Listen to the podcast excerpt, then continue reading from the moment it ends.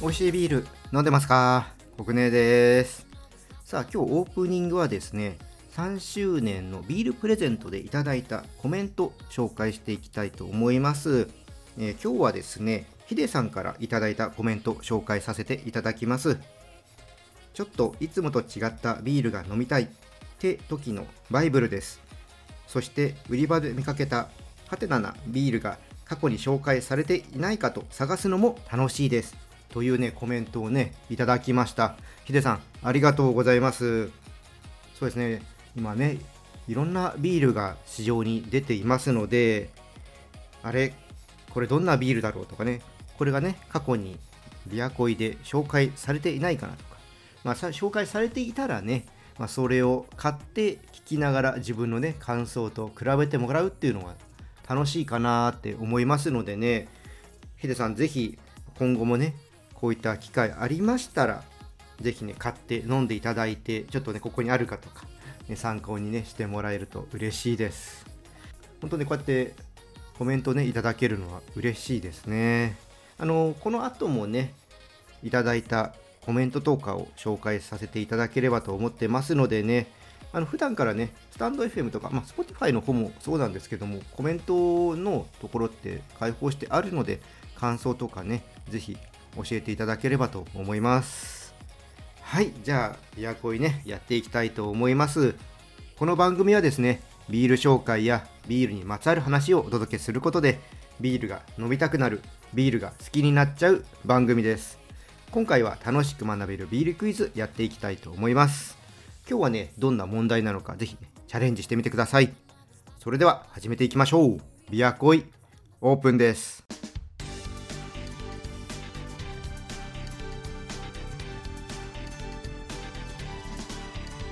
ビアコイ。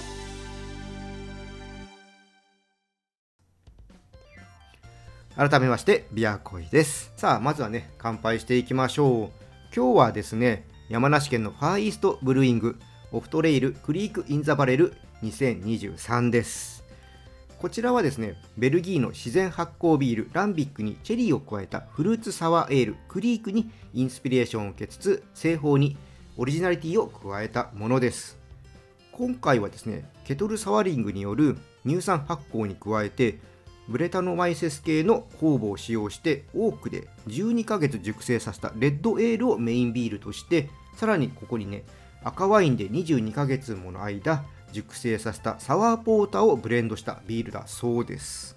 特徴としては赤ワインビネガーや新鮮なレッドチェリーバラのアロマに穏やかなチェリーの酸味とバレルエイジドならではのファンキーなフレーバーが重なって後味はドライでフルーティーと言います。ライトボディながら果実味豊かな味わいはステーキとかマッシュルームグリルチキンとのペアリングがねやるとさらにね引き立つということです。はい。クリークインザバレル今年もね登場してきましたね。あんまりちょっと発売時期意識してなかったんですけど本来はね冬らしいです。で今年はですねえー、この醸造所がある山梨県の小菅村というところが寒くってこうタンクの、ね、温度が上がらなくってそれでなんかね発売が遅れたらしいです。で去年もね紹介しているので2022のねどんなビールだったかっていうのはね知りたい方ぜひねアーカイブ見てみてください。あ聞いてみてくださいですね。はい。じゃあちょっとね今年のクリークインザバレル飲んでいきましょうか。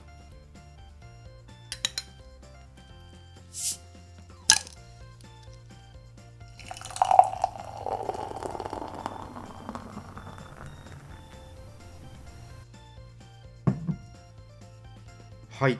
色はですね、ぶどうジュースを思わせるのね、色合いですね。濃い感じのぶどうジュースの、うん、色合いですね。さあ、じゃあ今年はどんな感じなのかいただいていきたいと思います。おー。うん。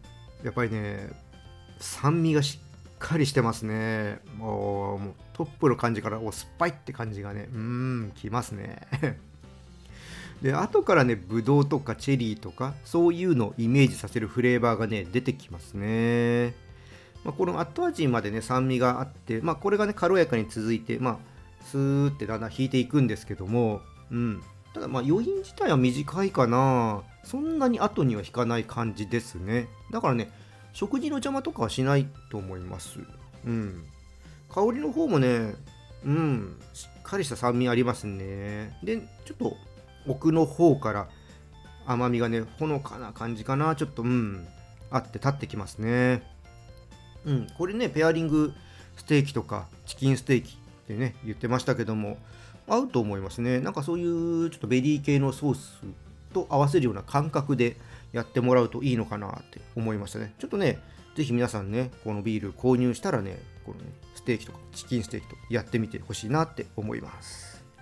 はいでこちらのビールですね。オンラインショップの方で購入することができます。オンラインショップのリンクはいつも通り説明欄の方に貼っておきますので興味のある方ぜひ飲んでみてください。それではここからはね楽しく学べるビールクイズやっていきたいと思います。このコーナーはですねビールの世界に足を踏み込んだ人がもっと楽しくなる知識が身につく問題を出していきます。今回はねブルワリーについての問題です。それではねやっていきましょう。問題。昭和37年に創業を開始し平成14年に神奈川県に移転したアサヒビールの工場があったのは東京の何区でしょうか？次の4つのうち1つ選んでください。1大田区。2荒川区。3練馬区。4港区。さあ正解はどれでしょうか？それではシンキングタイムです。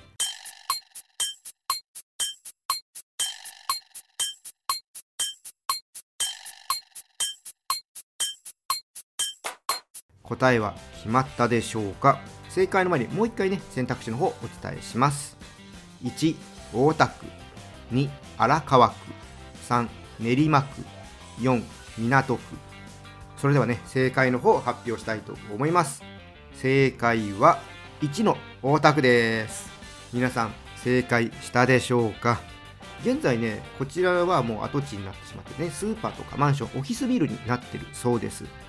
で現在アサヒビールの工場は全国に6カ所あってそのうちの大阪の吹田と茨城の守谷では体験型の、ね、工場見学というのができます、えー、これねまだ私行ったことないんですけども行った方のね感想を聞くとねいいらしいです。ちょっとね楽しそうなんですよね。で茨城の守谷は比較的ね近いのでね一回ねあのこの体験型の工場見学になる前には行ったことあるんですけども、こうなってから行ったことがないので、ちょっと行ってみたいですね。で、博多にある工場は2026年に佐賀の方へ移転します。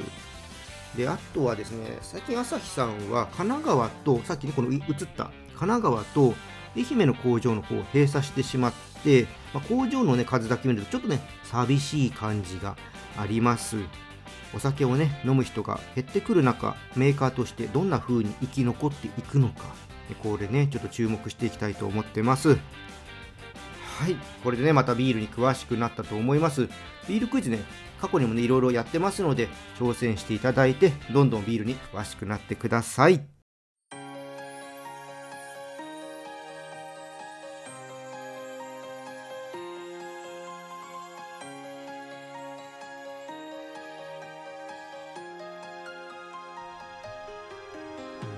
ビアコイエンディングです。都内にね、住んでいらっしゃる方なら、キリンさんが茨城県の取手市、サントリーさんが東京の府中市、札幌さんが千葉県の船橋市にそれぞれ工場があって見学することができます。こちらで、ね、工場見学予約になってますのでね、行こうかなとね、思ったら各社のね、ウェブサイトから予約して行ってみてください。最近はね、この工場見学もただ見るというよりはちょっと体験したりとか、そういうのもね、あったりするので、楽しいですし、まあ、何よりもね、最後のシーンをね、楽しみにしてる方多いと思うんですけどもね、そういったとこで出来たてのビール味わってね、美味しい思いをして、楽しいね、感じで帰ってきてもらえればと思います。はい、じゃあね、今日はこの辺りで終わりにしたいと思います。このチャンネルではリスナーさんからの感想や質問、あとリクエストお待ちしております。気軽に送ってください。また、今日の配信が良かったらぜひ、いいねとフォロー、そして SNS でチャンネルのシェア、よろしくお願いします。それでは皆さん、お酒は適量守って健康的に飲んで楽しいビールライフを過ごしましょう。二十歳になっていない人は飲んじゃダメだからね。お相手はビールに恋するラジオパーソナリティコグネでした。また次回一緒にビールに恋しましょう。